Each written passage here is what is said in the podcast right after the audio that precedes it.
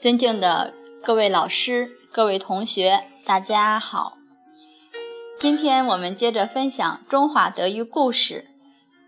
我们今天分享的故事有三个，那我们下面一一来为大家播放。第一个故事：张毅带路。张毅之职为寇所侵，愿以身代。贼易心轻。元朝顺帝至正壬辰年，有一伙盗贼从福建省过来，侵犯浙江省龙泉、赞善等地方。这个时候，有一个有替的人叫张毅，同他的侄子张存仁逃到山里避乱。不料张存仁被盗贼捉去了，张毅赶紧跑去对盗贼说：“这是我的侄儿，他的年纪还小，哥哥只有这一个儿子，不可以叫我哥哥没有后代，我情愿自己来代替我的侄儿去死，千万不要杀我侄儿。”说着，竟然嚎啕大哭。盗贼们看到这种情景，被感动了，因为敬重他的义气，就把叔侄俩都放了。人逢患难，始知真情。元朝灭亡后，张毅成为明太祖朱元璋一个得力的助手。当明太祖登基的时候，还有的人愤愤不平。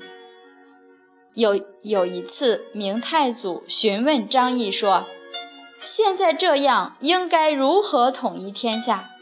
张毅讲道：“天道无常，唯德是福。”这就是说，天道无常，只有以德治国，才能长治久安。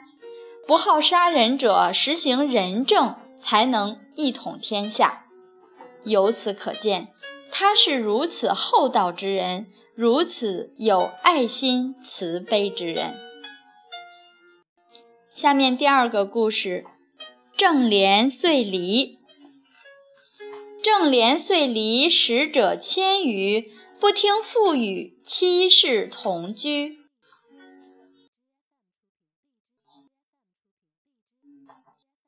明朝正廉家里七代同住在一起。二百多年不曾分家，合族聚居在一处。太守为他们的门题匾为“天下第一家”，为的是鼓励这一家，同时也鼓励邻里向他们学习。明太祖继位，把郑廉招到京都，问道：“你家凭什么称作天下第一家？”郑廉回答说：“臣全族合造贡食，至今已有十一代了。太守认为可以鼓励树立好风俗，所以提以这个匾名。”皇上说：“你家吃饭的有多少人？”郑廉回答：“一千多人。”皇上说：“千余人同居，真是天下第一家。”于是就让他退下。马皇后正巧在屏风后，听了之后对皇上说：“陛下当初一个人发动起义就取得了天下，现在正是一家千余人，假使发动起义，不是更容易了吗？”皇上听了一惊，命太监再召郑廉入宫，问道：“你管理家事也有什么规矩吗？”正廉回答：“也没什么，只是不听父言而已。”皇上听了大笑。正逢河南进贡香梨，就送他两个梨子。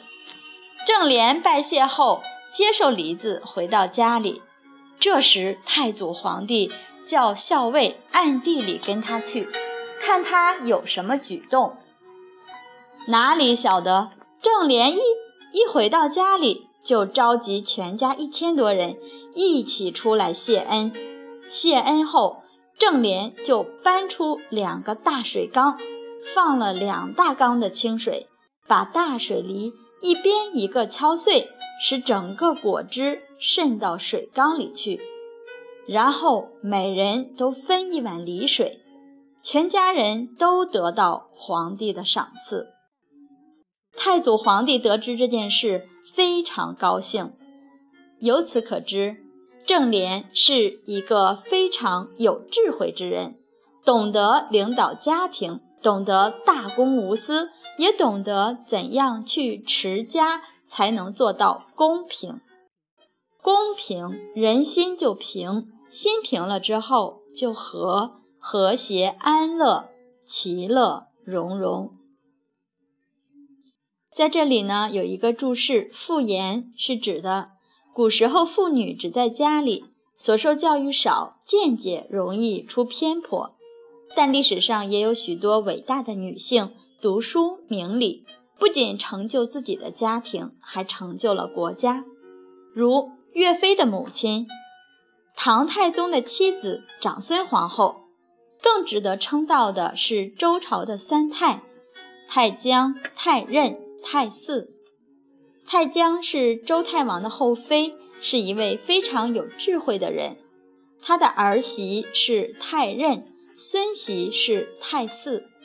著名的周武王和周公是太姒所生。这三位母后懂得把女性。最好、最高、最伟大的德行发挥得淋漓尽致，是奠定周朝伟大基业、实施幕后工程的关键人物。今天，妻子也叫太太，就是为了纪念这三太。所以，今天的妇言不仅仅是指无知的妇女之言。也指那些心胸狭隘、自私自利的男人之言，也叫妇言。第三个小故事：停机叫地，停机叫地，仍忆旧官，奉命为锦，可谓二难。明朝李廷基，他官居大学士，管理太子。奏折和教学，他的学问、道德涵养、自律都很好。可是他的弟弟是平民，没有考上功名。有一天，弟弟从家乡来到京城探望哥哥，头上戴着新鲜的方巾，身上穿着新鲜的衣服，去拜见李廷基。停机看见弟弟从故里来，非常高兴，问了家里的事情，寒暄慰劳后，看着弟弟的打扮，非常惊讶，于是就问弟弟说：“你是不是已经进学堂读书了，中了秀才了？”弟弟回答：“没有。”又问：“有没有考上功名？”考上后呢，国家会给一些俸禄。那弟弟又回答：“没有。”那你原来的帽子到哪里去了？弟弟说：“放在袖子里了。”李廷基说：“你应该戴原来的帽子，不应该跟着习俗戴着方巾。”于是弟弟就把方巾拿下，戴上原来的帽子了。最可颂的是，弟弟一点也没有不高兴，也没有丝毫为难的神情。欣然接受了。停机跟弟弟他们兄弟之间真是有修养、有德行的好兄弟。李廷基一生表现很好，他去世之后，皇上颁给他谥号文杰。好，今天的德育故事就为大家分享到这里，感恩大家耐心聆听，谢谢。